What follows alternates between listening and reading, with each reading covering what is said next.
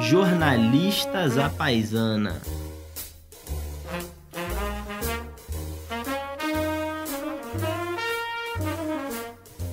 Valendo, valendo, bem-vindo, bem-vinda ao último episódio da primeira temporada aqui do nosso Jornalistas Apaisanas. Sobrevivemos a uma temporada inteirinha. Pensei que ele ia falar sobrevivemos ao coronavírus. Ah, é verdade. Não, esse, esse Mas a gente estamos aqui esse bem... a gente vai descobrir ainda, porque o Daniel É. tá, tá contaminado e a gente vai descobrir se a gente sobrevive ou não. Mas Estamos ao aqui Jornalistas bem Apaisana... preocupados, bem preocupados, mas vamos encerrar aqui essa temporada para poder fechar com 20 programas. Vamos fazer uma, uma- um programa bem dinâmico. Hoje tá legal. Hoje tá bacana. A gente tá com é, várias mensagens de entrevistados que nós tivemos ao longo desta temporada. Mais de 10 entrevistados que nós tivemos aqui. Os melhores programas, aqueles em que o João não monopoliza a conversa, falando um monte de bobagem. Ha, ha, ha, ha, ha. Não, mas, Mas- é sério. mas o- é verdade. A gente, a gente, o- o, o programa de hoje a gente voltou a cada um de todos os entrevistados e entrevistadas do programa e, e você que, que nos acompanha, sabe-se lá por quê, é, sabe que a gente passou de drogas à tecnologia 5G, de economia brasileira a liberalismo, de educação à arquitetura, a gente passou por tudo. É, Falamos, gente falamos da Argentina, Falamos da falamos Argentina, da Europa, Estados dos Unidos. Estados Unidos. Inclusive, falando em Estados Unidos, vamos começar por aí, porque a Uhum. Bora. coisa tá quente lá nos Estados Unidos, né? É, os Estados Unidos é, finalmente está prestes a definir o seu, seu candidato do Partido Democrata, que vai Aham. enfrentar o Trump. E aqui eu devo dar o braço a torcer. Eu é, imaginei que o Joe Biden de forma alguma seria esse candidato, mas tá bem claro que ele será o indicado do Partido Democrata, como previu o João no nosso primeiro programa, Primeiro programa. do Jornalistas um atrás, Em março de 2019, esse foi o nosso primeiro papo. Exatamente. Foi quando o Daniel apresentou todos os 248 pré-candidatos do Partido Exato. Democrata, um por um. É, exato. Esse programa foi E- ótimo. Se você quiser, volta lá. Quiser. Agora, o curioso é que todos aqueles que você citou, Cory Booker, Kamala Harris, todos, você citou todos, todos eles apoiam o Joe Biden. Exato. Que eu E- falava lá atrás que ia ser o candidato. E eles todos também concorrem para ser o candidato à vice-presidência. Exato. Que no caso do Joe Biden é extremamente importante. Muito, muito. porque muito. ele, o Joe Biden, para você ter uma ideia, tem 77 anos. Uhum. É, ele já dá algumas demonstrações de que tá bem esquecido, de que já não tá no, é, nos seus tempos áureos da é, atividade intelectual e tal. Ele dá ali algumas, alguns indicativos de, que, de que a velhice chegou mesmo.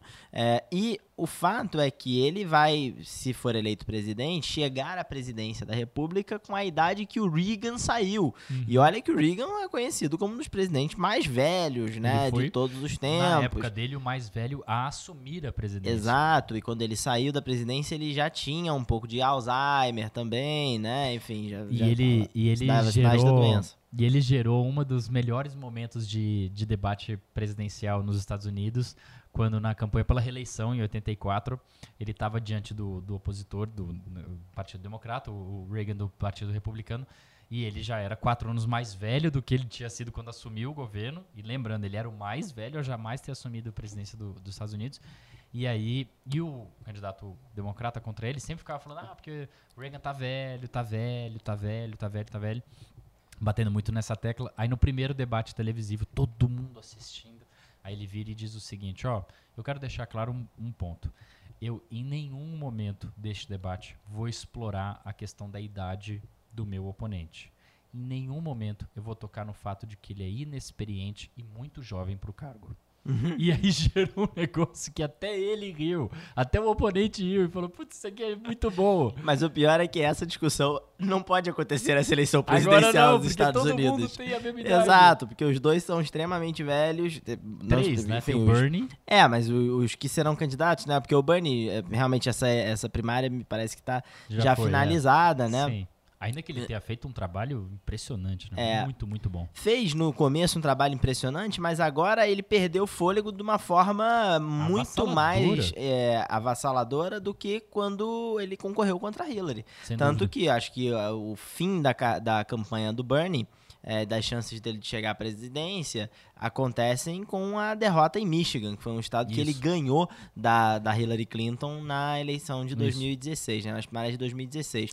Agora não vai acontecer essa, essa disputa que você falou, porque os dois têm a mesma idade, embora o Trump, com a deselegância absurda que ele tem, deu o apelido do Joe Biden de Sleepy Joe. Uhum. Ele fica chamando ele de Sleepy Joe e ele vai provavelmente carregar nessa isso, questão é. de que o sempre... Joe Biden tá, é, de fato, mais lento do que ele era no é. passado. E ele também nunca foi reconhecido como um político que tem uma retórica maravilhosa. Ele sempre foi reconhecido como um político que cometia gafes ao falar, que tinha que era até um pouco lame, né? Até um pouco é, é, lento no jeito e, e, estranho no jeito de se expressar. Então, é, certamente o Trump vai explorar essa questão vai. e vai explorar um pouco a idade, mas não sei o quanto isso vai ter efeito, porque o Trump também é um presidente não, muito velho. Eles têm mais ou menos a mesma a idade. mesma idade. O Trump é. tem 77, o único que é mais velho nessa disputa é o Bernie, que é um ano mais velho que os dois, 78. 78. É, Bom, mas então a gente tem duas coisas que é primeiro esperar para ver como é que vai estar o Bernie na próxima eleição, né? Que ele certamente vai ser candidato novamente. É, mas piadas à parte, porque isso é muito incomum nos Estados Unidos. Quem é. perde de fato fica fora para sempre sempre. Exato, exato. É, a, a, Hillary foi a primeira a quebrar essa, essa, essa jogada, porque ela perdeu do Obama em 2008 a indicação do partido e voltou voltou em 2016 para disputar com o Bernie. É, mas te corrijo, porque quem perde a, a eleição geral costuma sair da Sim, política mas mesmo, mas mesmo entre sempre, as primárias, né? sem dúvida. Nas primárias, primárias, o próprio é... Joe Biden concorreu em diversas atrás, primárias, né? Ele concorreu nos anos 80, ele concorreu na primária do, do, do, Bill, Clinton. do Bill, Clinton. né? Depois concorreu na primária do Barack Obama uhum. e, concorreu e, e, concorreu agora, né? A Hillary concorreu na dela, concorreu é, contra o é, Obama, concorreu depois. Não, você tá certo. O, o, eu, o Nixon concorreu é, algumas primárias, né? Então, o próprio Reagan, ele, ele competiu nas primárias é. do Partido Republicano em 76 sim. contra o Gerald Ford, que era o presidente. Sim, sim. Aliás, foi um negócio que até hoje o pessoal diz que, que isso resultou na vitória do Jimmy Carter. É. Porque o Gerald Ford teve que, enquanto presidente, disputar primária. É, foi muito fragilizado. Partido, dizer... Você vê, o Mitt Romney no Partido Republicano disputou, perdeu pro John McCain, depois disputou de novo, foi o candidato contra o Obama. Enfim, acho que é só uma correção. A gente não tem que ficar aqui muito tempo nesse tema, porque a gente sempre começa por eleições americanas, gasta metade do, metade programa do falando programa. dela, porque eu e o João gostamos muito desse tema. Mas a gente tem aqui o Matias Alencastro, que foi o nosso primeiro entrevistado uhum. no, é, do, no, no, segundo programa deste podcast. Nós conversamos com ele muito sobre política internacional. Naquela ocasião falamos muito sobre a Europa, onde ele uhum. foi morar depois, né? Foi é, em Lisboa. Ele é um baita especialista em é, relações internacionais, que estava na Fundação Getúlio Vargas quando estava aqui conversando conosco é colunista da Folha de São Paulo, filho também de um grande especialista em política internacional, Luiz né? Felipe de Alencastro. Luiz Felipe de Alencastro. Então, é, a gente pergunta, fez umas perguntinha, uma perguntinha interessante aí pro Matias e queria ouvir o que ele tem a dizer sobre essas eleições americanas. Né, João? O que, que a gente mandou para ele? É, o que a gente pergunta pro, pro Matias, né, Matias, é o seguinte: a, a gente conversou lá atrás e o nosso papo com ele foi em abril de 2019, olha como as coisas mudaram, né? Sobre o, o, o, papel do centro diante desse mundo de populistas, né?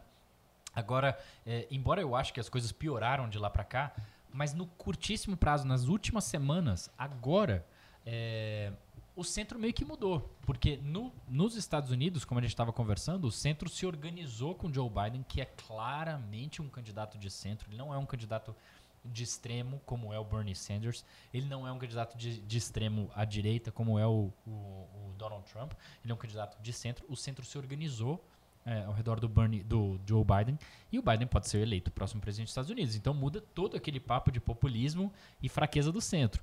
Então a gente perguntou para ele: muda mesmo todo esse papo?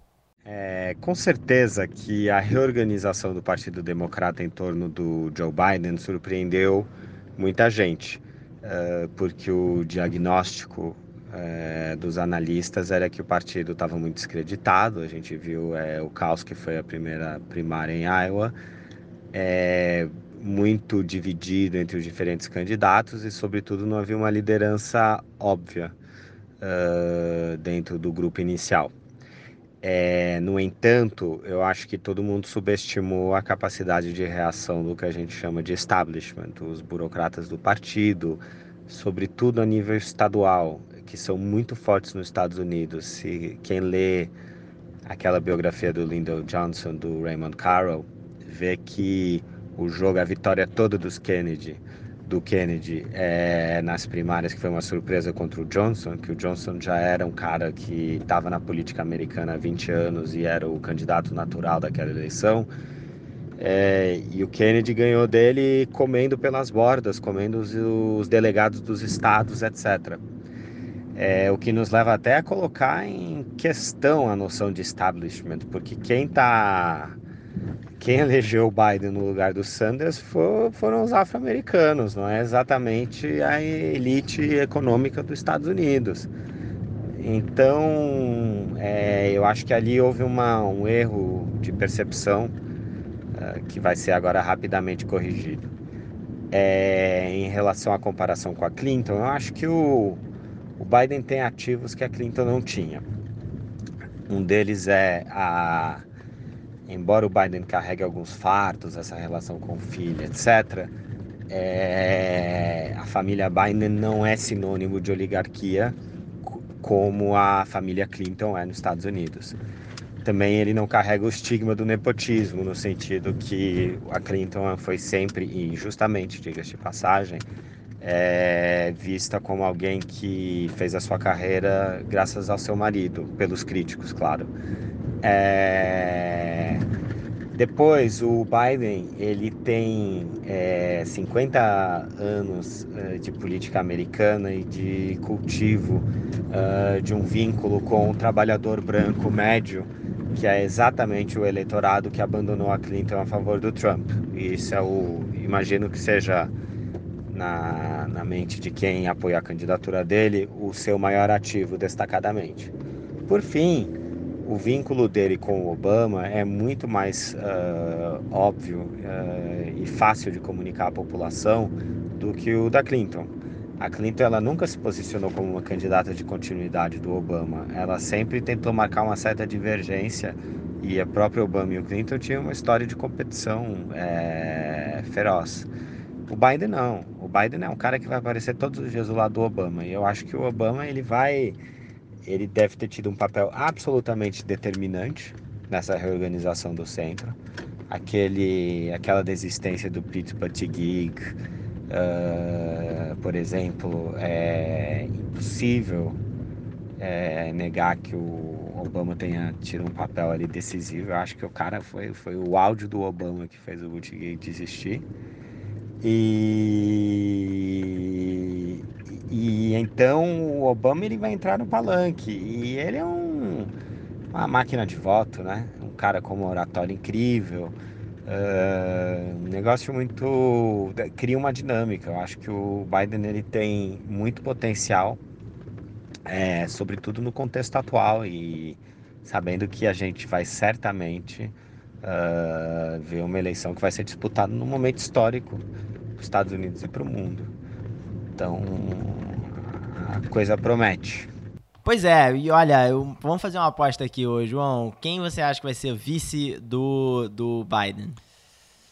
Olha, eu acho que está entre, entre duas mulheres, a Kamala Harris e a Stacey Abrams, uh, Abrams, dependendo da pronúncia. Eu acho que as duas são é, mulheres de muita força, muita gana é, eu, eu vejo, né, vejo vídeos dela, delas falando e, e eu fico entusiasmado, isso mexe comigo e eu acho que elas trazem tudo aquilo que o, Joe Biden não tem mais, né? É, uma vitalidade forte, a, além de trazer grupos étnicos e também geracionais que o Biden não consegue motivar.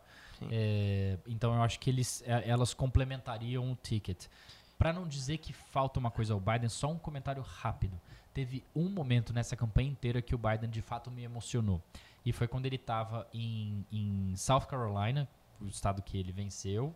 venceu com uma avalanche, que foi avalanche. ali que o jogo mudou. E ele estava diante de um reverendo negro que perdeu uma mulher é, num, num, num, dos vários massacres étnicos horrorosos que acontecem nos Estados Unidos. E esse reverendo tava, fez uma pergunta para o Joe é, Biden e estava falando como que é difícil ficar sem a esposa dele, como ele sente saudade e como, de, além de, apesar de tudo isso, ele desculpou os assassinos. E o Joe Biden vira e diz para ele é, que lembra perfeitamente da conversa com, com esse reverendo lá atrás, cita detalhes dessa conversa, o que é um ponto muito positivo quando a gente está falando da, da, cabeça do Isso, Joe Biden. É verdade. E, e em seguida ele diz o seguinte: o Joe Biden falando, eu perdi a minha esposa, eu perdi a minha filha e eu perdi o meu filho. E aí ele se emociona, e é muito difícil não se emocionar vendo isso. Claro. E ele diz: é, E eu continuo acordando todos os dias porque eu sinto que eles estão na minha alma. É. O meu menino tá comigo e ele para sempre terá. E é para eles que eu faço o que eu faço. E eu achei aquilo é. tão cativante. E ele vai usar isso durante a campanha e é uma coisa que realmente nem a crueldade do Trump consegue penetrar, é, porque ele é a, decência, é, é, a dignidade exato, humana. Exato. Embora, enfim, esteja um pouco descrente da decência e da dignidade humana nos tempos atuais, hum. é, mas ele, mas realmente a história da vida dele, uma história de perdas, né? Nossa, é, como tragédia. até o título da matéria é, que foi feita lá na, na Newsweek, se eu não me engano, de capa não, foi da Time. Uhum. É, matéria de capa da Time é, sobre, sobre ele, que é sobre a história de um homem que está acostumado a perder. Sempre. Perder eleições, porque ele perdeu algumas, mas é, perder pessoas queridas, né? Uhum. É, a Kamala Harris que você falou é a minha preferida, é quem Boa. eu mais gostaria de ver é, no ticket, como eles dizem lá, é, mas é, até porque ele, ele, inclusive menciona a relação dela com o filho dele, porque eles dois ocuparam verdade. o mesmo cargo em estados diferentes, o filho dele que faleceu em Delaware como procurador-geral e ela lá, em, lá na Califórnia, procurador do Estado, procurador-geral do Estado, o, que é uma função muito importante nos Estados Unidos e que catapulta carreiras políticas. Agora, eu acho que ele vai, como dizem os americanos, play safe e escolher um homem é, hum. pro ticket. É, que é o Cory Booker. Eu acho que seria uma ah. escolha é, realmente muito de é, optar pela segurança, de colocar um homem negro é, como seu vice, uhum. de alguma maneira forma simbólica, invertendo a chapa que ele é, fez é, com o Obama, Obama, né? E dessa vez ele presidente é, em um homem negro jovem, é, ele um homem branco velho era o vice, agora ele um homem branco velho é o presidente, com um homem negro nisso, jovem é, é, como vice. Cory Booker foi prefeito da maior cidade do estado de New Jersey, Newark, que é uma cidade majoritariamente negra, uma cidade pobre, onde está uhum. inclusive o, o principal aeroporto deste estado é, e é um dos algozes, de alguma forma, do Trump no Senado americano, um grande é, senador que tem uma capacidade retórica muito boa, fala super bem, tem uma história muito bacana também. É, e eu acho que ele é, vai, ele tem, ele seria um candidato que é, traria ainda mais apoio dos mais jovens e dos, é, e dos negros nos Estados Unidos. Uhum. É, os mais jovens, uma, um grupo que não apoia tradicionalmente o Joe Biden, mas que ele precisa ele que precisa. vá às urnas para poder é. É, elegê-lo, e os negros que é uma aposta em aprofundar um grupo que tradicionalmente está tá com, com, ele, é, tá com e que garantiu a vitória dele, a, a, revirada, a reviravolta que ele teve nessa eleição lá na Carolina do Sul, que tem uma população negra muito grande, sobretudo do, no, das pessoas que dos e democratas. que vai votar, né? Diferente dos jovens, a, a, o pessoal vai votar. Exato. Os negros vão votar, os, os mais velhos brancos e negros vão votar, é, os jovens não vão, né? Os, os, jovens ficam mais ou menos em hashtag, em, em, em, fazer apoiaço e tal, em manifestações, mas na hora do vamos ver, tira férias. E, e é uma coisa que faltou a Hillary, né? Exato. E, o apoio e, dos jovens. O né? apoio dos jovens. E os jovens precisam entender que essa é uma eleição assim, realmente muito relevante, porque a Suprema Corte Americana vai mudar e ela tem feito mais public policy do que o próprio governo. Sim. É, e dado que ela não é um, eleita para fazer public policy, ela é selecionada para fazer public policy, porque ninguém ali está é eleito por ninguém, é, é muito importante ter alguém decente, digno, de centro, é, para ocupar esses espaços e evitar retrocesso. Sim. É, olha, e uma questão importante hoje nos Estados Unidos também é, é do ponto de vista econômico, toda a discussão do 5G.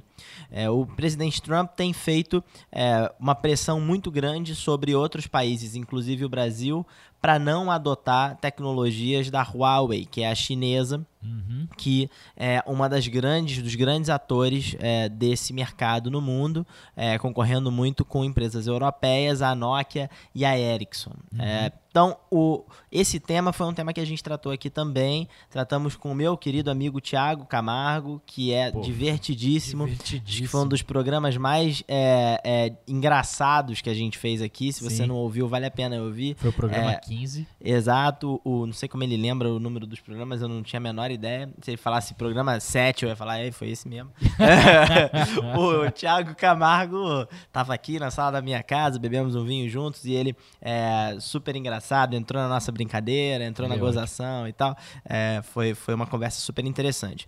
A gente perguntou pro Thiago o que que é, mudou de lá para cá nessa história do 5G. A gente sabe que o leilão do 5G no Brasil foi um pouco adiado. Na época a gente estava discutindo é, a possibilidade, a oportunidade, na verdade, de o Brasil largar na frente nessa disputa do 5G, é, que vai ser muito importante para a competitividade dos países nesse mundo da tecnologia. Mas a gente ficou um pouquinho para trás, perguntamos uhum. pro Thiago se isso é muito danoso, é, como é essa questão da Oi, é, que vai ser vendida, é, como é que isso vai impactar, se isso atrasa mais ainda o nosso debate. E ele mandou esse áudio super claro é, e, e que explica muito melhor do que eu o que está acontecendo neste mercado. Ouçam.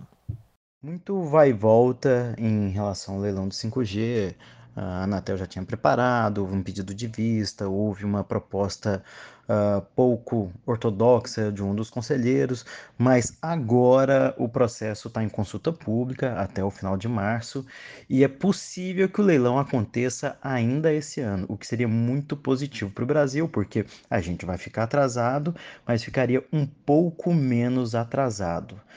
É, ainda é, é nebuloso o, o, panorama, porque uma das grandes operadoras está prestes a vender as suas operações uh, móveis, né? É, que a Oi, negociando nesse momento com a TIM e a Vivo, então não se sabe quem que vai entrar, quem que não vai entrar. Por outro lado, existe a possibilidade até de alguma empresa de fora entrar. Tudo depende das condições que vão ser criadas uh, pela Anatel. Uh, o melhor dos mundos seria garantir espectro suficiente para que fosse um 5G de qualidade e aí não daria para fazer um grande bloco aí de para quatro empresas teria que ser uh, três de preferência dois blocos na faixa do 3,5 né? E, e a outra uh, coisa que seria necessária seria não solicitar um pagamento de uma licença, de uma outorga antes de começar, que fosse cobrado mais investimento. Então, eu espero que esse seja o caminho adotado e que a gente possa tirar um pouquinho do atraso que a gente tem nesse momento. Excelente, Thiago. É, essa é uma discussão é, curiosa, essa, essa talvez esse waiver, né, essa falta de, uma, de, um, de um pagamento de outorga, porque diferentes governos brasileiros, a esquerda é, e a direita, sempre usaram esses leilões estruturantes e absolutamente relevantes para aumentar, enfim, para modernizar o país, mas na realidade eles sempre usaram para o curtíssimo prazo, para pegar a grana, para fazer superávit primário, no caso atual, para diminuir o déficit primário brasileiro. Então, essa seria uma decisão que eu acho que seria salutar, porque aumentaria te ouvindo falar, né, lembrando do nosso papo e ouvindo você agora, é, aumentaria o, o, o, o, poder de fogo das companhias que poderiam investir mais é, no 5G de fato, se não tivessem que pagar uma outorga tão cara, tão bilionária.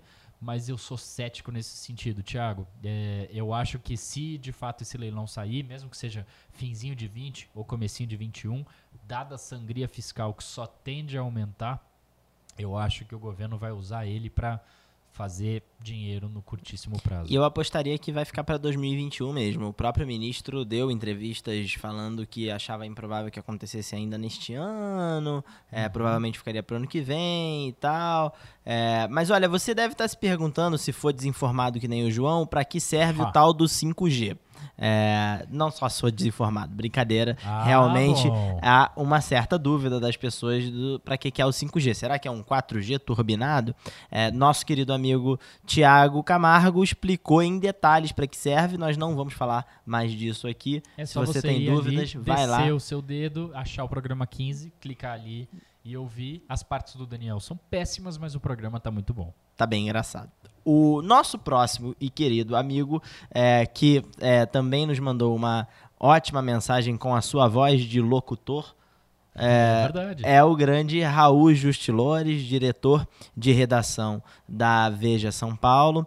O Raul é um grande especialista em arquitetura e urbanismo. Uhum. E a Escreveu gente. Um livraço. Um livraço. livraço Inclusive, é, a gente tem um clube de leitura. E esse foi o primeiro livro do Foi clube de leitura, né, João? Assim que saiu. Sugestão deste imbecil. Oi, do João, meu querido. e, e aí, é, perguntamos pro Raul, Raul, é eleição no Brasil também. Então, é, como é que é a tua expectativa sobre um tema urbanístico relacionado à qualidade de vida dos paulistanos que o próximo prefeito ou prefeita desta cidade deveria focar? E aí ele nos mandou uma excelente resposta. Bora ouvir o Raul. ano de eleição, o que é que o novo prefeito deveria priorizar? Olha, há tanta coisa, mas foco é importante.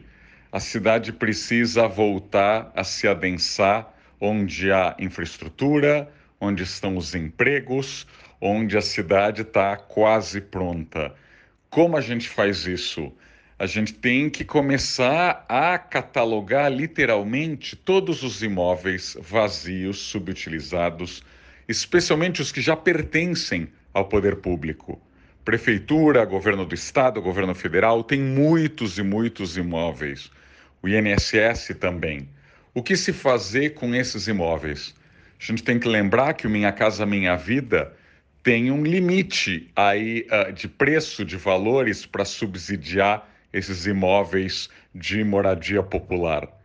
O preço do metro quadrado nas áreas centrais de São Paulo é muito alto. Então seria aí um bom casamento, né? O poder público disponibilizar terrenos mais baratos em áreas centrais para a construção de moradia. A gente tem que lembrar que habitação e mobilidade são dois eixos aí centrais da pobre qualidade de vida da cidade. Enquanto 10 milhões de paulistanos moram longe do emprego e têm que aí sobrecarregar um sistema de transporte público muito deficiente, a gente tem no centro expandido apenas 2 milhões de moradores. Eu acho que foco seria isso: repovoar áreas tão vazias e desperdiçadas que existem no centro, na Barra Funda, no Brás, na Moca, uh, em tantas áreas, né? Uh, Avenida Paquembu, Avenida Brasil, tem muitas áreas aí que, por conta de zoneamento e outras regrinhas, tem menos gente morando do que deveria. Raul é realmente brilhante, né? A gente fez uma pergunta muito, muito Ele é. interessante para ele e ele respondeu de um jeito é, improvável, focando numa política de habitação é, que está na cabeça dele e que é, faz todo sentido. É, mas que não é a coisa que você ouve o tempo inteiro as pessoas falando, não é uma platitude, uma obviedade é, dessas que as pessoas falam que deveriam ser a prioridade Precisamos de educação eleitos. de qualidade, Isso. saúde de qualidade E segurança e pública. Segurança pública de qualidade. É isso aí, é isso aí. Então, muito legal a resposta do Raul. Acho que ele tem toda a razão. A gente precisa adensar essas regiões que têm mais acesso ao transporte, para não ficar só em São Paulo, porque a gente tem é, ouvintes em todo o Brasil. Eu lembro muito bem dessa discussão no Rio de Janeiro, quando comecei minha carreira de repórter, é, que as pessoas falavam, puxa, a gente está cometendo, muitos urbanistas falavam, a gente está cometendo um erro de é, fazer conjuntos habitacionais e coisas longe do centro do Rio de Janeiro, nas é. partes mais distantes da Zona Oeste, quase na divisa com outros municípios, é, enquanto a gente deveria estar adensando a Zona Norte, o, su- o famoso subúrbio do Rio de Janeiro, que tinham fábricas, que tinham espaços que ficaram em desuso, que tem transporte público de qualidade, que era trens, é, metrô, é, e isso acabou não, não acontecendo muito de fato. É, em alguma medida teve uma melhoria ali dessa região, mas é, infelizmente a gente investiu muito em, em- construir muito distante do centro, levando as pessoas para uma região onde não tem transporte, não tem é, política pública adequada. Isso, não. E esse ponto do Raul, é, ele traz é, várias, várias ideias na, na, na- cabeça. Uma delas é, é o que acontece em Salvador, né, onde a gente também é, tem, tem bastante que- gente que nos ouve. Em Salvador, nos últimos anos, teve uma melhora considerável pela parceria improvável de dois espectros políticos distantes. Né? O prefeito de Salvador é do, é do DEM, inclusive é o presidente nacional do DEM, né, o ACM Neto, e o governador do estado da Bahia é do PT, o Rui Costa.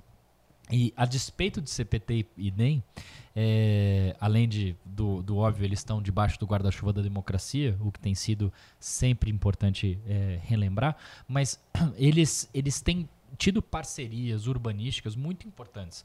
É, Salvador e a Bahia, de modo geral, é um estado que sempre se marcou com aquelas clássicas obras também de São Paulo, da época malufista, de é, avenidas imensas Viadutos. que destroem bairros inteiros, pontes que destroem tudo que está embaixo, toda a vida cultural e tal.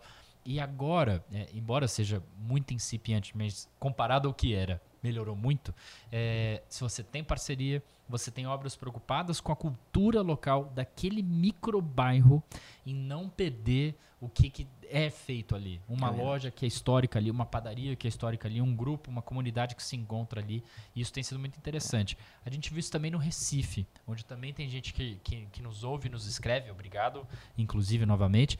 é, que, e, e eu fui lembrado disso num papo no Twitter com um ouvinte do Recife que estava sobre o programa do Raul, que é o programa 7, é, lembrando o fato de que no Recife recentemente começou a ter é, um apoio grande ao centro histórico do Recife, que nos últimos 20 anos ficou abandonado, era um lugar que ninguém frequentava, e pelo menos não à noite, e agora começa a se frequentar novamente, começa a ter vida urbana, Sim. começa a ter vida cultural, vida noturna. Isso tem que ser cada vez mais espalhado e passa pelo setor É verdade, público, é né? verdade. O caso que você menciona, inclusive, de Salvador, é um caso interessante até de é, cordialidade política, né? Porque Uhum. o, o ACM Neto e o Rui Costa, embora sejam de partidos opostos e adversários na política, é, têm uma relação de é, cordialidade um com o outro. Sem dúvida. É, enfim, no começo acho que não era o caso, mas é, certamente depois eles se tornaram duas figuras políticas muito fortes no mesmo estado, o que é, o que é curioso, né? o que é curioso. Tanto o ACM Neto muito forte na capital, porque fez um trabalho é, grandioso, o Rui Costa é claramente a figura política mais é, é, competente do ponto de vista administrativo no Partido dos Trabalhadores hoje. e é um né? presidenciável. É um, inclusive um presidenciável e que faz declarações até bastante razoáveis na imprensa. Então, é, é- é- bons, bom- bons tempos ver que Essa- adversários políticos podem conversar e tratar é, com cordialidade uns Exato. aos outros e ter as suas diferenças políticas sobre Exato. o mesmo é, estado, inclusive, né? Agora, esse, esse teu comentário, João, me lembra muito mesmo o nosso papo com o Raul, é, quando a gente fala um pouco sobre a Jane Jacobs e a luta Uhum. dela contra as grandes avenidas, as grandes, os grandes viadutos em Nova York, é, e, e a luta por uma cidade mais humana, que as pessoas andam na calçada, que as pessoas têm os seus, é, os seus é, lojas de, de, estimação ali que, Uhum. que, que mudam, sobre a vida urbana. Inclusive, a gente menciona um, um filme, um documentário excelente sobre é, a Jane Jacobs, que em inglês chama Citizen Jane, numa brincadeira com Cidadão Kane, Kane. Citizen Kane, é, o filme marcante do Orson Welles. Então, é, vale muito a pena também, vou fazer aqui a propaganda Tem que fazer, e lógico, lá esse é o programa ouvir o nosso, o nosso querido Raul, porque esse programa foi muito rico. Agora, a gente estava conversando e você estava dizendo agora, Daniel, da- dessa coisa do DEM e do PT, né, dois espectros políticos é, divergentes, mas terem o um mínimo de civilidade, o um mínimo de, de, de, diálogo, né? E como isso é importante para políticas públicas. Agora vamos falar de quem não tem isso. E, e isso é bem importante na nossa análise para o que está por vir. Né? A eleição de 2020, todos nós vamos votar para escolher os nossos prefeitos, mesmo que seja para reeleger é, os nossos prefeitos ou prefeitas, nós vamos votar no final de 2020. É bom que assim seja. Agora, um, o presidente da República, Jair Bolsonaro, não constituiu o seu próprio partido para as eleições que, a, que virão. A Aliança pelo Brasil não competirá em nenhum cargo em nenhuma das 5.500 cidades do país. Mas se competisse, ia ganhar tudo ah, no primeiro turno. Tudo, tudo, tudo, tudo. Então, esse é, é, um caso, já é um caso absolutamente esdrúxulo, em que um presidente que acabou de ganhar, ele ganhou em 2018, nós estamos no começo de 2020. Ele largou o seu partido, que era o partido de aluguel. É, já tivemos presidentes com partido de aluguel, o Collor era um deles, mas não largou. Não, não surpreendente, não? ele não só largou o partido dele, como saiu a cata de gente para fazer o partido novo dele, a Aliança pelo Brasil, e não conseguiu. Como que é, o que, que a gente pode esperar de uma eleição de 2020 em que o presidente da República, com certeza, vai perder.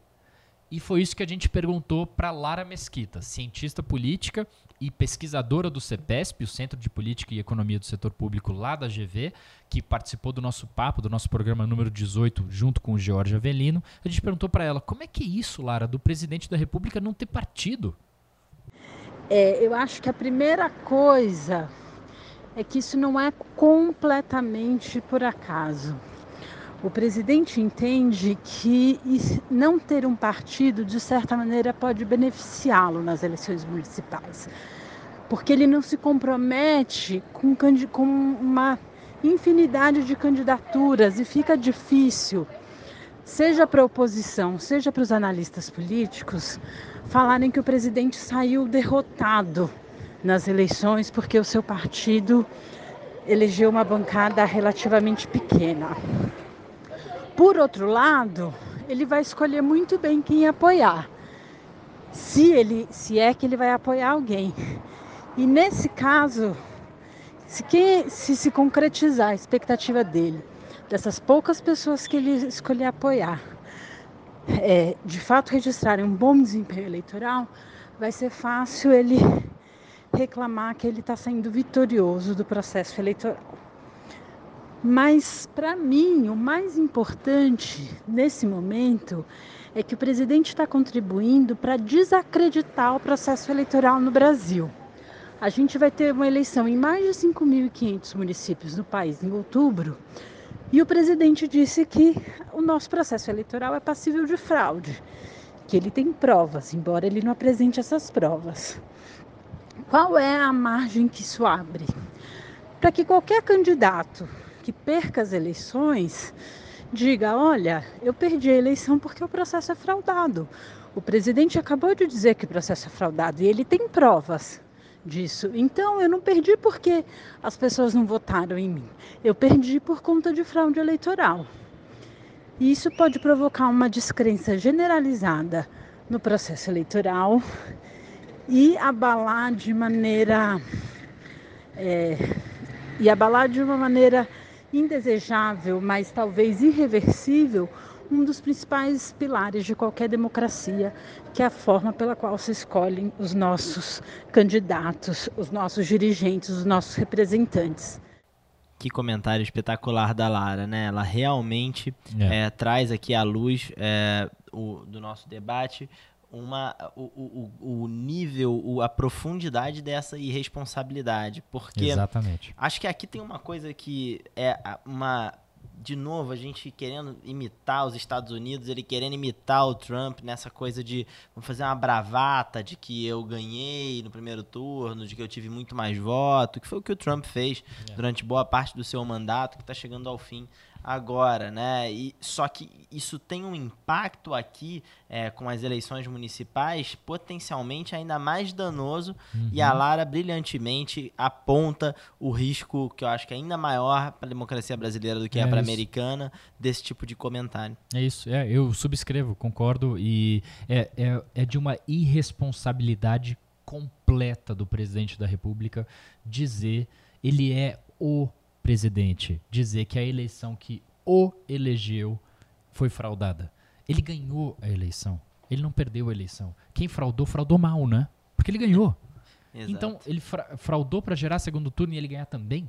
Então, quer dizer, é, é assim, me, me causa espécie é, o fato do presidente falar o, o que ele disse e me causa também estranheza que alguém com um mínimo de atividade cerebral concorde com esse tipo de coisa. Ele ganhou a eleição. Por que, que ele está dizendo que ela foi fraudada?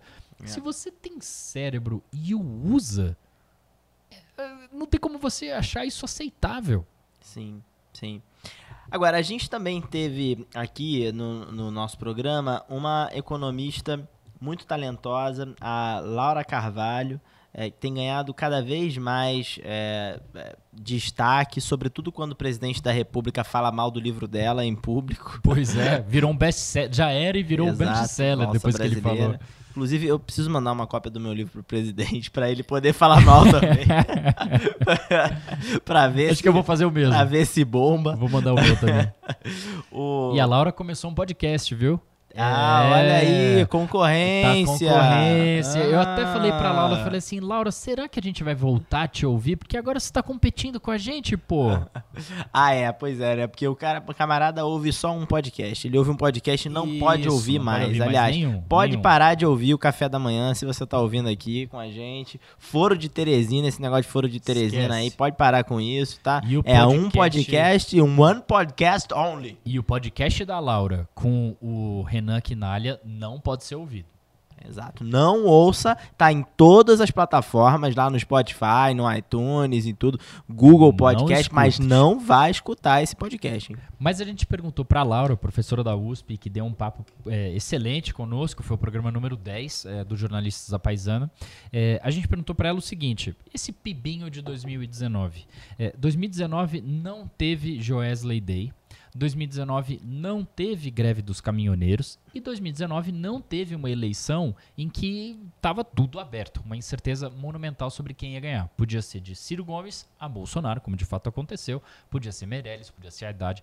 2019 não teve nada disso. E mesmo assim, 2019 cresceu menos do que 2017 e 2018, cresceu apenas 1,1%. É, por que, que a economia brasileira não cresce, Laura? Então, na verdade, a gente viu mais uma frustração de expectativa. É, não foi a primeira, nem será a última, infelizmente. É evidente que o cenário internacional não está ajudando, né? O cenário internacional poderia ter dado algum estímulo à economia pela via das exportações, mas não deu e não vai dar, né? E aí, quando a gente olha para os outros componentes do PIB, o consumo das famílias ele depende da própria recuperação da economia, ele depende da geração de empregos, né? O que a gente está vendo, na verdade, é um aumento grande da informalidade, famílias ainda endividadas e a renda não cresce para boa parte da população. A, a, a base da pirâmide nem sequer saiu da recessão ainda, né? Então ainda está em crise. É, quando a gente olha para os investimentos das empresas, que desde o início foram é, vamos dizer, o centro, né, se dizia que essa agenda de reformas traria uma recuperação da confiança e assim dos investimentos privados, mas na prática, em todas as crises, e aí não é só no Brasil, os investimentos, eles não são autônomos, né? Na prática são é, expansões de capacidade produtiva que só ocorrem quando as empresas já estão usando as suas máquinas existentes e por isso expandem, compram mais máquina, mais equipamento, expandem suas plantas. E isso depende também da própria recuperação da economia e de uma expectativa de crescimento maior. Não é algo místico, não basta ter animação no mercado financeiro para que investimento em capital produtivo ocorra. Então, os investimentos também não costumam liderar uma saída de crise, né? Por isso a gente está nesse ciclo vicioso, porque o único componente que falta aí, que poderia ser capaz de injetar ânimo no mercado interno, é o Estado, o consumo do governo e os investimentos públicos. E esses a gente sabe que estão caindo desde 2015 e, e, a situação só se agrava conforme o teto de gastos vai ficando mais restritivo, né? vai espremendo mais ainda o espaço para esse gasto discricionário. Não só o teto de gastos, no ano passado até foi a meta de resultado primário que fez isso, porque conforme as receitas é, não crescem, a economia não cresce e assim a arrecadação do governo vai sendo frustrada, a gente não vê é, muita possibilidade é, de, de espaço maior para isso.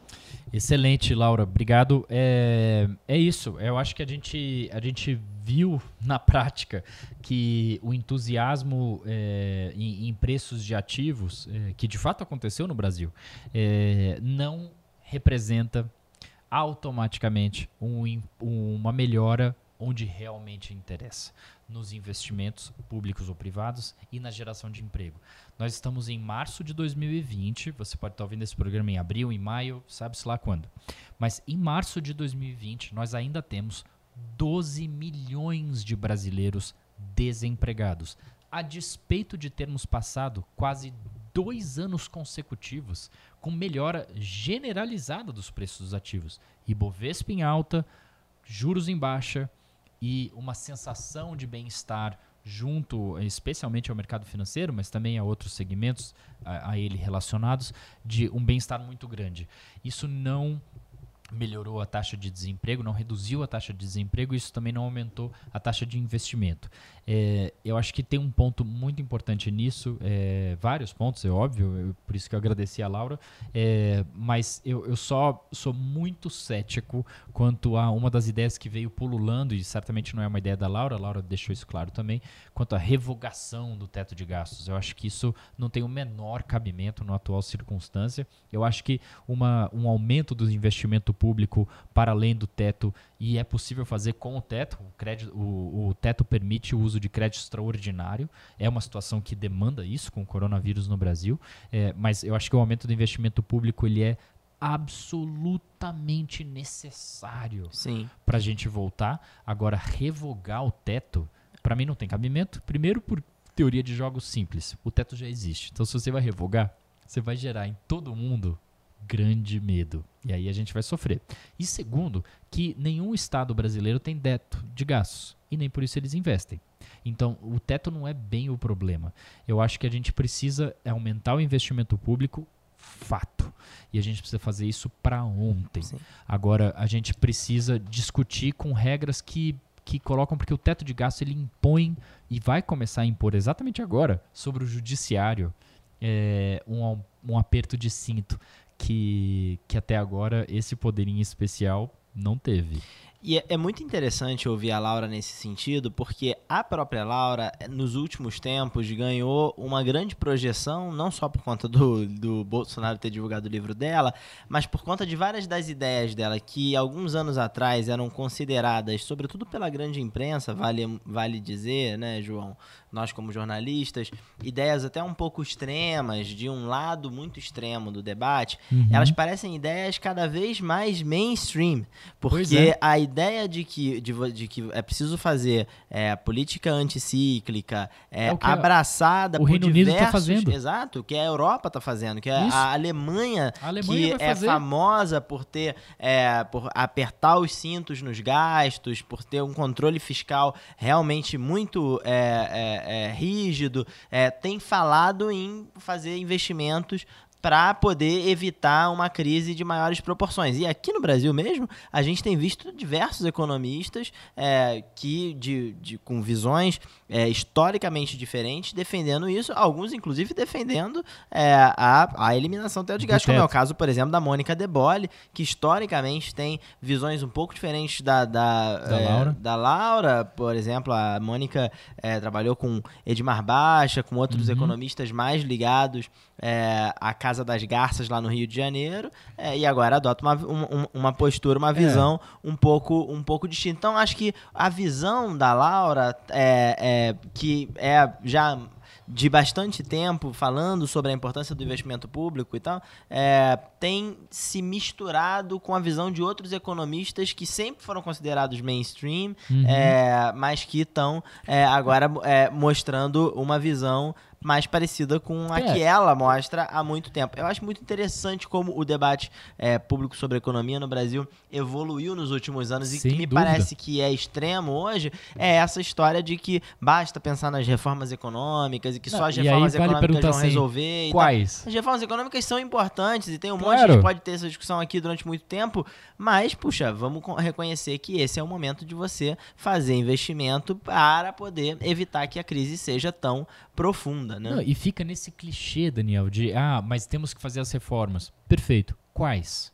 A reforma tributária. O executivo não mandou a reforma tributária. Então manda. Quer fazer reformas? Manda, manda. a reforma. Ah, tem que fazer a reforma administrativa. O executivo não mandou. É, agora, eu acho que tem um, um, ponto que é importante que é e, e vai, vai casar bastante com o próximo é, o próximo convidado que a gente vai trazer aqui para a gente ouvir, que é a questão dos liberais, né? Os liberais, é, aí vou fazer uma brincadeira antes de, de, trazer aqui a voz do Magno Cal, o, é, é, cientista político e, e, diretor do, do Livres, que, que a gente conversou no nosso programa número 8. Mas uma brincadeira é que os liberais eles são liberais quando a maré está subindo, mas na hora que a maré está baixando, todo mundo quer uma intervenção do governo. Né? Então o mercado essa semana estava desesperado para o Banco Central intervir e reduzir o dólar, desesperado para o governo entrar e, e, e salvar, é, mas quando está todo mundo subindo, sai governo, governo é feio. É, brincadeiras à parte, a gente queria perguntar para o Magno o seguinte: esse governo atual federal, Bolsonaro, diz, a partir do ministro da Economia, o Paulo Guedes, que ele está rompendo com 30 anos de social-democracia. Que Collor, Itamar, Fernando Henrique, Lula, Lula 2, Dilma e Dilma 2 e Temer foram 30 anos idênticos de social-democracia e que liberal mesmo é agora. Se liber... Não é, mas se liberal mesmo é agora e a gente está colhendo pibinho e o governo claramente não tem a menor ideia do que fazer diante do coronavírus e do pibinho, será que isso não pode queimar o filme dos liberais para sempre? Diz aí, Magno. O resultado do PIB de Paulo Guedes e Jair Bolsonaro é obviamente frustrante. Não precisamos pensar nos nossos momentos de glória nos anos 70, de super crescimento, para verificar a realidade. É frustrante. É frustrante até se pensarmos na projeção que o próprio governo fazia no início de 2019. É menor também do que o último PIB de Henrique Meirelles como ministro da Fazenda no, no governo de Michel Temer. Há um risco, claro, de que os resultados econômicos contaminem a visão que a sociedade brasileira tem de políticas liberais. Em relação a isso, vale dizer que não é que o Brasil estava indo muito bem com políticas anteriores. Veja que Henrique Meirelles implementou políticas liberais e teve um resultado melhor do que Paulo Guedes. Uh, Guido Mantega ah, implementou políticas antiliberais e nos jogou na pior recessão de todos os tempos. A questão aí é da narrativa política, do debate político, e aí sim eu sou bastante pessimista porque os antiliberais tem uma presença no debate público brasileiro muito maior do que uh, os liberais. O que o Livros pode fazer, e a gente já discutiu isso no, no Jornalistas da Paisana, é manter os, as suas recomendações, sua atuação baseada nos princípios. Nós somos liberais, não temos compromissos com o governo ou com o ministério algum e defendemos as políticas. Se o governo tem dificuldades uh, de passar medidas no Congresso, ou se Paulo Guedes tem dificuldade de articular uh, políticas liberais, nós vamos apontar o dele, vamos dizer o que está errado. Se uh, o governo apresenta matérias que são relevantes e que casem com o nosso ponto de vista, nós também vamos apoiar. Nós nunca nos recusamos a, a apoiar medidas liberais do, do, ministro da Economia, por mais que tenhamos é, sido oposição a, a Bolsonaro na época da eleição e jamais nos uh, recusaremos a fazer o mesmo no futuro. É, deixa eu, eu fazer um comentário que eu acho que vai, discordo um pouco do que o, o João falou antes. Acho, embora a gente tenha, é, tenha essa coisa um pouco caricata do, do Paulo Guedes de dizer que todos os governos antes deles eram social, sociais-democratas, né, social-democratas, e é, que ele é que é realmente liberal, é, eu acho que hoje a gente vive pela primeira vez durante muito tempo no Brasil um ambiente que é amigável para que pessoas que têm uma visão efetivamente liberal da economia, de redução do tamanho do Estado, venham a público e coloquem a sua é, visão em evidência. É, uhum. É, acho, inclusive, que uma das coisas que o, que o Magno diz ali, que o Magno Call diz, é cada vez menos verdade que os economistas que é, não têm uma visão liberal têm mais projeção no debate público e tal. É, essa é a visão da Laura, que a gente acabou de falar, que tem tido muita projeção, mas a gente tem vários outros economistas que têm uma visão muito liberal é, o Pedro é, Neri, por exemplo, que tem é, tido uma exposição super grande na imprensa. Colunista do Estadão. Colunista do Estadão, que tem um Twitter super ativo, é, que liderou é, basicamente uma boa parte do debate intelectual sobre a reforma da Previdência no Brasil. É, um economista claramente liberal, que tem uma visão é, de mundo muito liberal e que, poxa, coloca a visão dele lá. Ele é um liberal de verdade, um liberal por inteiro, como é, o pessoal do Livre do Livres preconiza, que é essa coisa de é, você ser a favor das liberdades individuais, independentemente se elas são na, nos costumes, é, na tua é, liberdade de escolha é, democrática, que é absolutamente inegociável, é, uhum ou se elas são também na economia, liberdade sobre o que fazer com o seu dinheiro, é, sem que o governo tenha um peso muito grande nessas escolhas. Eu acho que esse é um ambiente muito propício é, hoje ainda para a gente fazer esse debate, onde as pessoas podem é, expor a sua visão é, com muito mais liberdade que no passado. No entanto, eu acho é, que há um risco, de verdade aqui de é, ficar cristalizada a visão de que liberal na economia é o que o governo Bolsonaro faz, e se o que o governo Bolsonaro faz não der certo, é um sinônimo de que uma agenda econômica liberal não vai dar certo. É, eu acho que a gente não pode, gente que tem a visão como a do Magno, e eu me alinho um pouco nessa visão é, é, é de, do liberalismo, não, não podemos deixar de fazer essa distinção é, sobre o liberalismo que é adotado pelo Paulo Guedes o liberalismo que, por exemplo, o Livres defende. Né? É, e é um ponto que é muito difícil, Daniel, dessa associação com, com o Bolsonaro, é, que o Livres não tem, e você eu sei também que não tem, é, mas, que é, mas que acontece na hora em que, que o Paulo Guedes puxa o liberalismo para ele, e ele é o ministro do Bolsonaro, né? ele é o posto Ipiranga do Bolsonaro, é que o Bolsonaro é o governo do menino veste azul, menina veste rosa. O Bolsonaro é o ah, governo do filme que você pode assistir. O Bolsonaro é o governo de, de apologia a torturador, é, o uso do Estado para torturar a gente. É, é, o Bolsonaro é o, é o governo em que diz que urna está fraudada, que o George Soros é comunista. Então, é, Mas se... é mesmo. então, se, então, é, isso são posturas absolutamente antiliberais. Você sabe disso, é óbvio. O Livre sabe disso muito claro. bem também. É, mas na hora que o liberalismo econômico, esse é ornitorrinco, né? De liberalismo econômico, mas conservador nos costumes. Um negócio que não existe em lugar nenhum. É, mas essa, essa, essa, coisa ridícula é, é associada ao liberalismo. É, isso queima o filme do liberalismo, porque o, não é. Isso é engraçado, porque você falar em ornitorrinco, porque o papo com o Magno foi muito nesse caminho, né? Uma das perguntas que a gente fez para ele foi, Magno, mas vem cá, os teus símbolos políticos de liberalismo no mundo, eles eram esse ornitorrinco. Era o Ronald Reagan, era a Margaret Thatcher, que eram liberais é, na, economia, na, economia, e conservadores, nos costumes, né? Então, é, é, é, a gente tá falando, ah, ornitorrinco, porque é muito estranho, mas na verdade, até aqui, o que a gente tinha de políticos que eram, que se declaravam liberais, eles eram todos ornitorrincos. Liberais só na economia. Exato, então, eles eram o todos burocrata do governo não pode taxar importado, mas pode decidir quem pode casar com quem. É uma coisa patética. Né? Agora, para falar do desempenho econômico do governo, também vale a pena a gente entrar na discussão da reforma administrativa. Eu acho que se tem duas Sim. grandes reformas sendo discutidas nesse ano, que nunca serão enviadas para o Congresso é a reforma administrativa e a reforma tributária. Não vamos falar da reforma tributária aqui, isso daqui ah. dá muito pano para manga, é, mas a reforma administrativa é, pode mudar o, o jeito como a gente percebe, entende, funciona o funcionalismo público uhum. é, no Estado brasileiro e aqui Estado com E maiúsculo. É, e quem fala muito bem disso é a nossa querida Joyce Toyota, fundadora da ONG Vetor Brasil, é, que é uma ONG que começou lá com os trainees de governo e que hoje faz um trabalho excelente de seleção de, de pessoas para cargo-chave no governo e ela nos contou um pouquinho qual é a sua visão sobre a reforma administrativa, não é, João?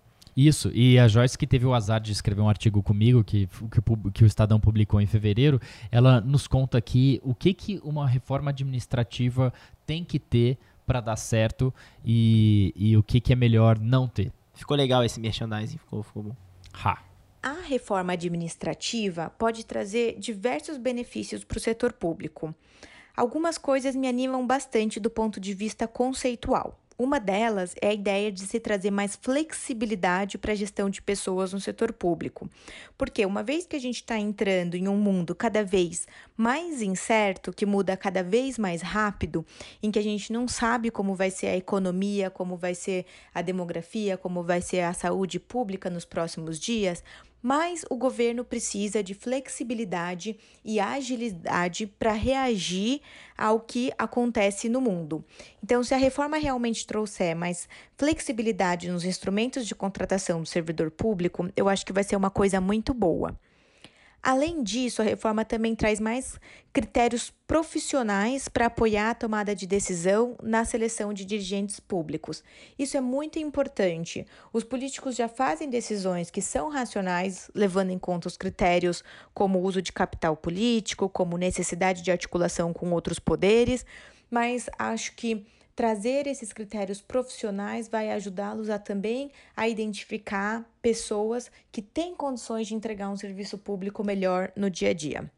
Eu também acho que é importante deixar claro que a reforma não é só para benefício do RH do setor público.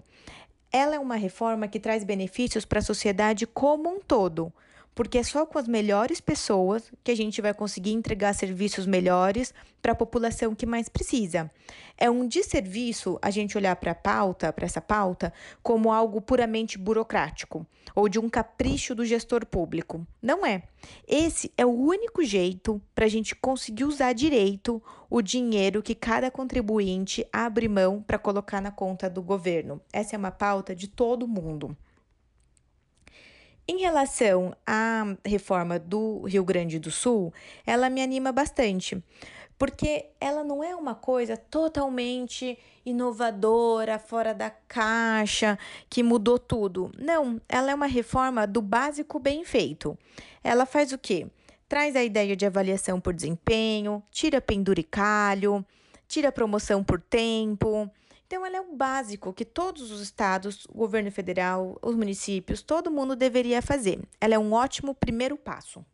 Agora, ainda falando sobre economia, mas começando a falar sobre outros resultados da economia interessantes, é, temos o nosso papo com o Ivan Marques, que foi o presidente executivo, ali, o diretor executivo da, da ONG Instituto Sou da Paz, que tão tradicional no seu trabalho de combate à violência e de divulgação, difusão de informações sobre segurança pública no Brasil, fazem, fizeram um trabalho muito bom. O Ivan ficou lá seis anos e saiu é, recentemente. Foi o nosso último entrevistado dessa temporada. Isso. Né? Nós conversamos com ele no capítulo 19, no episódio 19. É. Saímos é... do 4 com a Joyce para o 19 com o Ivan. Exatamente, do 2 com o Matias lá atrás. Né? Uhum. Então, o, o Ivan, a gente conversou muito sobre os indicadores de segurança pública e uma das coisas que a gente não conversou, mas que surgiu depois, inclusive em comentários de ouvintes, era: mas vem cá, estamos falando de é, redução generalizada de indicador de, de violência, sobretudo de homicídio no Brasil. É, então, talvez não seja possível conectar isso com o resultado de um único governo. É, ou seja ele o governo federal, sejam os governos estaduais. Talvez tenha aqui um efeito econômico, um efeito de é, um efeito aí do, do de, de coisas que são às vezes alheias ao governo, não é verdade? Eu levei essa questão aí para o Ivan e ele nos deu uma resposta é, que vale a pena você ouvir. É importante dizer que a criminalidade, principalmente o homicídio, como indicador principal ah, de segurança pública em determinado território, ele é multicausal. Né? São muitas causas que determinam o aumento ou a diminuição da criminalidade. De fato, como o nosso ouvinte uh, levantou, a economia, a melhora da economia pode levar a uma melhora também dos indicadores criminais, mas a, as correlações mais apontadas por especialistas na área mostram que essas correlações vêm de crimes contra o patrimônio, ou seja, há uma melhora na economia, o roubo diminui e com a diminuição do roubo também se diminui o latrocínio, que é o roubo seguido de morte. Uh, os homicídios em geral costumam ter dinâmicas diferentes. Uh, como eu disse, muitos fatores, mas primordialmente uma, uh, algum tipo de consequência ao crime, ou seja, boa investigação, esse criminoso levado a julgamento e, por consequência, um processo de diminuição desse indicador criminal, justamente pela população enxergar a consequência no crime. Uh, esse tipo de situação é o que melhor uh, resolve ou derruba indicadores, ainda que outros fatores, como economia, de fato seja relevante. É, de fato, se você olha para a literatura de economistas sobre os impactos é, o que que impacta é, indicadores de violência, né? É, economia é um deles. Né? A gente comentou um pouco no nosso é, episódio sobre o João Manuel Pinho de Mello, que é um uhum. grande economista, diretor do Banco Central, que estudou muito é, também o impacto da um economia no, no, no, nos indicadores de violência. Então, vale muito a pena você ouvir um pouco mais do que o Ivan tem a dizer no nosso último episódio, episódio 19, falando sobre a queda nos indicadores de violência, nos indicadores de segurança pública, sobretudo o homicídio, e quem é que é pode ser responsabilizado por isso. Muito interessante, por exemplo, ouvir os comentários do Ivan sobre o governo passado, sobre uhum. o trabalho que o ex-ministro Raul Jungmann, que foi ministro de Segurança Pública, fez. Isso. Se você está curioso, vai lá no programa, no, 19. No, programa 19. Valeu, Ivan, foi ótimo. E a gente não consegue falar de segurança pública sem falar também de drogas. E esse foi o papo que a gente teve no programa 16 com o Giordano Magri, é, mestre em administração pública e governo na GV, foi chefe de gabinete da, da Secretaria de Direitos Humanos aqui da Prefeitura de São Paulo, é, um amigo nosso. E a gente voltou ao Giordano, fala Gil, é, para para perguntar um, um, um, ponto que não tinha como ser muito assunto quando a gente sentou com ele para prosear, e agora definitivamente é, que é esse empoderamento que vem a partir do Bolsonaro e do governo federal às polícias militares em todos os estados, é, a face mais visível disso, e isso foi sim papo com o Ivan no 19, é, foi aquela, aquele motim, né, aquela greve ilegal no estado do Ceará, é, se esse empoderamento dos policiais militares, se isso não está deixando claro que as políticas públicas é, vão ficar mais repressivas no tocante às drogas, é, do que educativas.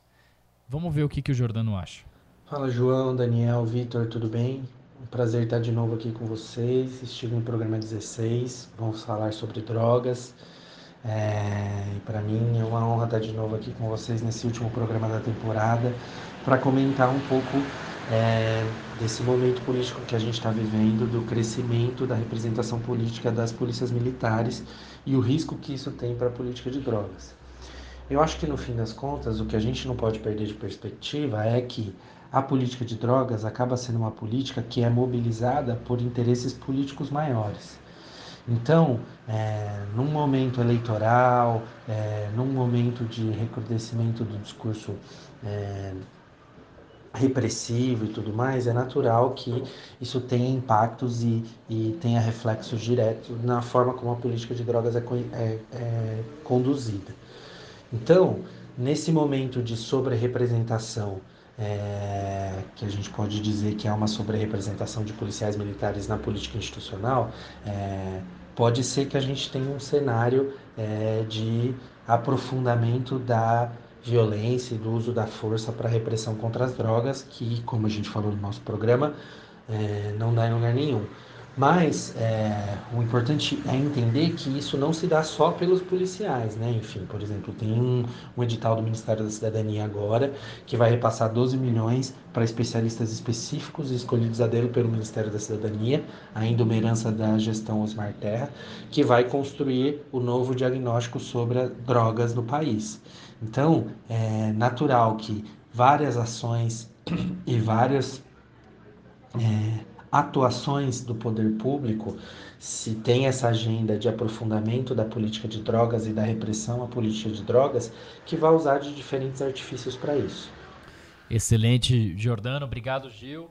Você, você o ouvinte do, do jornalista paisano, percebe que, embora cada tema seja muito diferente um do outro, tem uma, uma linha mestra, né? porque a gente está falando aqui de segurança pública com, e, e no tocante a drogas com o, o, e a gente tinha acabado de ouvir a opinião do Ivan, é, isso toca também muitíssimo sobre a cidade de São Paulo, é, o, que a gente conversou com o Raul ali sobre urbanismo e melhor uso da sua cidade, é, eleições com a Lara, quer dizer, o, o papo está todo conectado e drogas, inclusive, é algo que é bem importante para o Livres, né? É, que marca o liberal por inteiro. Exato, por conta da toda a discussão, por exemplo, de liberalização de drogas como a maconha, Exato. que o Livres, de modo geral, apoia, né? Claro. Agora, falando em drogas, a gente vai falar agora aqui sobre o Botafogo. Opa!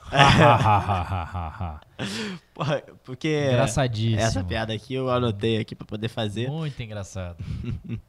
Mas olha, o, a questão é que toda discussão de drogas, ela é uma discussão é, que está relacionada ao liberalismo, a visão liberal sobre os costumes. Mas a gente também tem uma outra uh, que debate que é muito comum, apoiado pelos liberais por inteiro, por aqueles que acham que as pessoas devem ter liberdade de escolha, que é o aborto.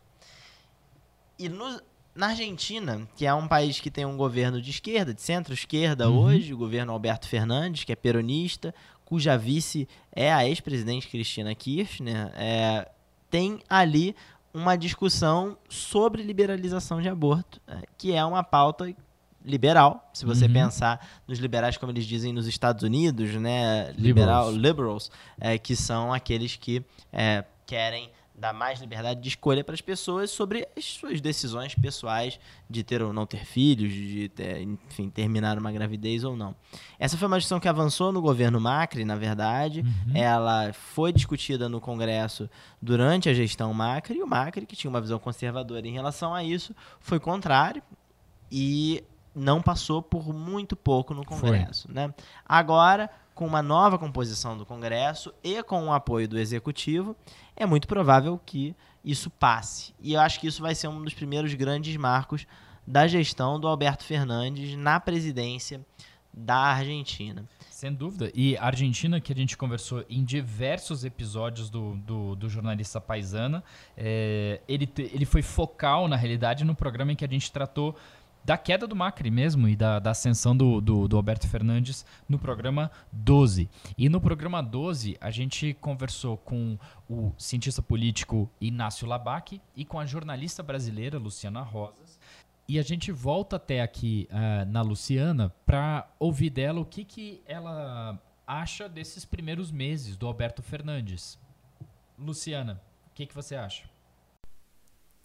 Bom, completamos três meses de governo Alberto Fernandes aqui na Argentina. A grande dúvida de se ele seria apenas um poste de Cristina Kirchner vem se respondendo com um protagonismo quase total e absoluto de Alberto Fernandes e suas medidas. Algumas delas, por exemplo, a renegociação é, da dívida de 44 bilhões de dólares junto ao Fundo Monetário Internacional por parte de Martin Guzmán, que é o seu ministro da Economia. O órgão vem comentando é, com otimismo é, esse diálogo fluente que mantém com o governo argentino com relação à, à renegociação é, dessa dívida e o fantasma da moratória ou do calote, o não pagamento da dívida, vai se afastando cada vez mais. Bom, por outro lado, as medidas sociais de congelamento de preços é, propostas pelo governo, é, tarifas como água, luz, transporte congeladas por 180 dias, é, a criação, então, de um plano, de uma lei de solidariedade econômica com o objetivo de fazer uma transferência de renda é, para as classes mais populares e que foram mais atingidas pelo aumento da pobreza, vem sinalizando, então, para esse momento de lua de mel do governo com a população. Ah, os setores que ainda mantêm um pouco o que cresceu, onde cresceu um pouco a antipatia com relação a, ao governo são a classe média, que se vê afetada, por exemplo, por medidas como o dólar turista ou a taxação de 30% é, na compra de passagens aéreas ou gastos feitos com cartão de crédito no exterior, e o campo, novamente, que voltou a ter que pagar um alto imposto é, na exportação da soja cerca de 30%. Já estão acontecendo protestos, tratoraços cortando algumas é, estradas aqui na Argentina é, para sinalizar ao governo que o campo não está nada contente com essa, essa nova taxação impositiva. Por outro lado, a gente poderia comentar também que é, o governo, com relação a direitos humanos, é, acabou de anunciar que dentro de 10 dias, quando ah, inaugurou o ano legislativo, ali no, no dia 1 de março, apresentaria um projeto de lei é, para legalizar o aborto. É, recentemente tivemos então aí o, o, o, os protestos pelo 8 de março, onde se esperava que esse projeto fosse apresentado, mas por enquanto parece que o governo está segurando o texto final do projeto e deve apresentar é, pelos rumores que, e por conversas que eu tive com é, o bloco, a presença do bloco peronista dentro da Câmara de Deputados, talvez para a próxima sexta-feira ou na semana que vem. Nós conheceremos finalmente o texto dessa, desse projeto de lei apresentado pelo Executivo para a legalização do aborto na Argentina. Com relação à oposição, é, o que a gente pode esperar é realmente um embate entre as duas principais figuras do PRO. É, Maurício Macri, que vinha sendo então apontado como a possível liderança da oposição, é, não tem se apresentado, não tem se mostrado como realmente uma liderança fortalecida. E vem dividindo muitos holofotes com o ganhador, o, o, o, prefeito de Buenos Aires que se voltou a se eleger como prefeito e é tido como uma figura é, quase como um moderado pró, é, até, tendo até figuras mais à esquerda que, que o tem como um, um personagem simpático ou mais eficaz ou mais é, que possa se levar mais a sério do que é, o próprio Maurício Macri. Então, por enquanto, ainda estão se é, organizando essas peças dentro do cenário político argentino e não temos uma liderança é, indiscutível dentro do que seria o setor opositor. Por outro lado, Maurício Macri também, além de ter tido férias bastante prolongadas, talvez viesse muito estressado da, da, da gestão como presidente, e acabar de também aceitar o convite para ser presidente da Fundação FIFA, o que, causou, FIFA, o que causou bastante polêmica aqui no país. Bom, é, agora um governo que ainda não completou nem 100 dias de gestão, ainda tem muita água para rolar para a gente ver o que realmente vai acontecer com esse governo. Mas acho que uma das respostas que a gente já tem é que realmente Alberto Fernandes não serve para a poste de Cristina Kirchner.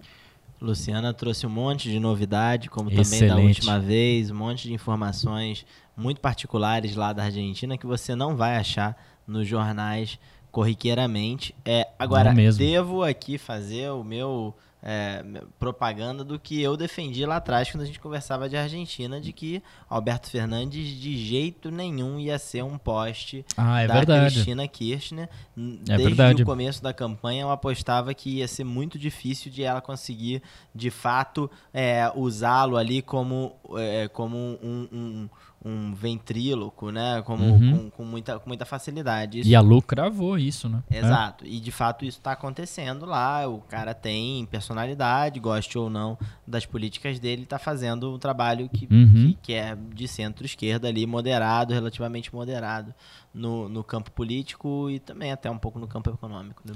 Agora, dependendo de como você se posiciona sobre o Alberto Fernandes você, ou sobre o Macri, você pode ser cancelado nas redes sociais. Você sabia disso, né, Daniel? Exato. Dependendo, se você diz que você é favorável a um governo peronista na Argentina no atual momento brasileiro, cancelado, cancelled. Se você, por outro lado, diz que você é totalmente contrário ao Alberto Fernandes, cancelado. Essa cultura do cancelamento é um horror. É, para além das questões psicológicas que isso causa para quem é cancelado, né? É, isso é um negócio, enfim, que expulsa o debate, expulsa gente bacana das redes sociais, porque você não pode cometer um deslize. Eu não estou me, me referindo a, a coisas graves. Coisas graves a justiça está aí.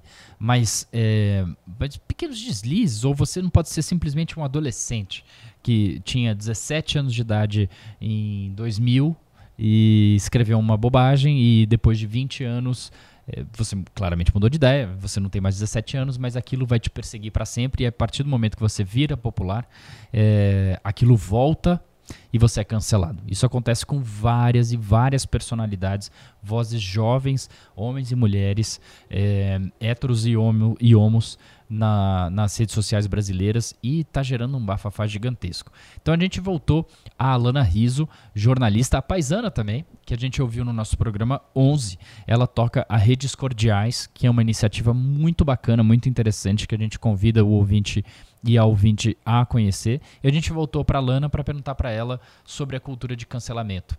A cultura do cancelamento é polêmica. Há quem entenda como uma ferramenta social extremamente poderosa, em que a gente se une e demonstra não tolerar mais alguns tipos de comportamento, como o racismo, o machismo. É uma resposta à impunidade dos poderosos e dos famosos. Mas a cultura do cancelamento também tem um lado de intimidação e constrangimento extremamente cruel, já que ela inibe a conversa pública, o erro e o conflito, todos extremamente saudáveis e fundamentais na sociedade. O ponto é que todos nós seremos cancelados algum dia. E o debate é muito mais sobre como tratamos uns aos outros, como nos relacionamos e como as redes sociais estão mudando nossos relacionamentos. Em tempos de radicalização e distanciamento social, como evitar então esse relacionamento abusivo e intolerante? No Redes Cordiais, a gente chama atenção para alguns pontos. Todos parecem meio óbvios e meio simples demais, mas são muito mais difíceis de executar no nosso dia a dia do que a gente imaginava. O primeiro deles é escutar. Escutar é tão importante quanto falar. Mas escute de verdade, sem interromper ou sem fazer outras coisas ao mesmo tempo. Precisamos buscar consensos mínimos e, por meio deles, criar pontos de convergência. A gente precisa olhar com interesse, com curiosidade as diferenças. É preciso também compartilhar o que é importante para você, falar a partir das suas experiências pessoais. E por último, tentar descobrir pontos em comum com pessoas que tenham posicionamentos diferentes do seu. São todas dicas muito simples, mas que de fato, é, quando a gente começa a praticar, elas podem de fato fazer a diferença na nossa comunicação. Principalmente porque a gente descobre que temos mais em comum com nossos opositores com os nossos cancelados do que suspeitávamos. Boa, Alana. O programa que a gente é, gravou com ela foi muito focado em lobby, né, João? Que é a grande Também, é. especialidade é. aí da Alana profissionalmente ela é, representa uma instituição que trabalha com lobby nos Estados Unidos, onde o lobby é legalizado e que trabalha para que aqui no Brasil a gente regulamente o lobby. Ela é uma das grandes especialistas nesse tema. Foi um programa muito legal, vale a pena você ouvir também se você tem interesse nesse tema de lobby e no interesse de autorregulação, vai, das pessoas nas redes sociais para evitar esse tipo de é, baboseira de cancelamento, né? Agora, vale a pena também a gente pensar, é, estamos falando desse, da forma como as pessoas se é, comportam nas redes sociais, no, no, na qualidade da educação que elas têm, né? É, Para fazer um gancho aqui, com a Priscila Cruz, que é uma das pessoas que eu mais admiro no, na área de educação. Eu Quem ouve os jornalistas da Paisana sabe é, do meu, da minha história com educação. Eu escrevi um livro sobre esse tema, dedico a minha vida profissional a isso e espero dedicar durante muito tempo. Conheço muita gente nessa área, é uma das pessoas que eu mais respeito, que eu mais admiro, é, porque eu tenho mais carinho pessoalmente, é a Priscila Cruz, a querida Priscila, é, que é a fundadora do Todos pela Educação, sua presidente executiva, o seu grande símbolo, sua grande estrela e que a gente teve o prazer de entrevistar aqui durante, no programa, do, no 14. programa 14, é, que o João não gravou, ele olhou ali no telefone celular, tá? Claro. para poder dizer o número para que você possa ouvir depois. A Priscila, é, nessa semana em que gravamos, é, esteve em destaque nos noticiários, porque é, por dois motivos, na verdade. Ela organizou o evento é, de, do Educação Já, que é o produto, um grande produto aí, a agenda do Todos pela Educação, com propostas de políticas públicas. Tinha previsto três dias de evento lá em Brasília. Eu estava lá, inclusive, fui para lá uhum. para acompanhar um desses dias e o evento foi cancelado é, no segundo dia por uma suspeita de que a própria Priscila, coitada, teria coronavírus. É, felizmente, é, ficou claro depois dos exames que ela não tinha coronavírus, uhum. ela tinha uma outra um outro tipo de gripe e é, o evento foi cancelado de qualquer maneira. No primeiro dia ele aconteceu, com a participação, por exemplo, do presidente da Câmara, Rodrigo, Maia, e, enfim, várias personalidades da educação. Já teve um grande impacto no debate público, mas acho que a coisa mais é, marcante que houve ali foi a série de críticas que o ministro Abraham Weitraub fez a, a, a Priscila. O ministro não participou do evento e ninguém da sua equipe. É, foi uma, realmente uma, um, uma lástima. É, e acho que chegou num nível que é difícil de, de, de, lidar mesmo, que o ministro chegou a comemorar a possibilidade da Priscila estar com coronavírus numa postagem no Twitter. O Weintraub, ele, e eu tive a chance de falar isso, inclusive publicamente, é, é, marcando a Priscila, marcando todos pela educação no Twitter, dizendo que é, no nosso papo com ela no Jornalista Paisano e na, em toda a atividade pública da, da Priscila, é, ela, a gente conversou com ela sobre tudo que o comando do MEC, que é do, do Weintraub, não tem. Ou seja, boas ideias, políticas públicas eficientes e uma coalizão, coalizão de forças democráticas para melhorar a educação brasileira. É preciso dizer diretamente, o Weintraub é um completo desqualificado. Ele é desqualificado para exercer o cargo de ministro e ele é um desqualificado para a vida humana. Ele é um desclassificado ele estava tripudiando de uma possível doença letal sobre uma mulher. É sempre uma mulher. Esses desclassificados sempre priorizam o ataque a mulheres. Ele estava tripudiando uh, uma doença da Priscila. É, ele não tem nenhuma condição de ser ministro, tanto isso está claro, porque ele é ministro de um governo horroroso. Ele não tem nenhuma condição de, de, de, de, de dar opinião sobre nada. Ele, ele foi um péssimo professor, um péssimo pesquisador e ele é um péssimo ministro. Então, uma coisa certamente ele é: ele é coerente, ele é péssimo em tudo o que ele faz. Esse, esse episódio com a Priscila foi um episódio marcante pra, pra gente, uma conversa maravilhosa que nós tivemos com ela. É, infelizmente a Priscila não conseguiu gravar um áudio é, pra gente nessa semana por conta de toda essa turbulência pela qual é, ela passou completamente compreensível, mas a gente queria mencionar aqui o nosso papo, que foi um papo é, sensacional é, e, e, vale a pena a gente começar a encaminhar para o nosso final aqui do nosso último, nosso último Aí episódio sim. da nessa primeira temporada do Jornalistas da Paisana, fazendo essa homenagem a ela, essa figura é, ilustre brasileira que é, é, de quem eu tenho orgulho de ser da mesma laia, já eu que também. essa é, expressão pegou aí com mulheres proeminentes como ela e a jornalista Vera Magalhães. Vera Magalhães, é. Somos da mesma laia. Somos da mesma laia que vocês.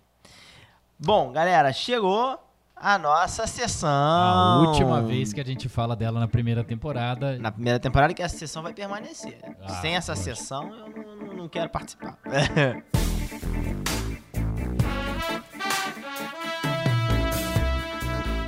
Dicas que não tem absolutamente nada a ver com tudo que a gente falou até agora.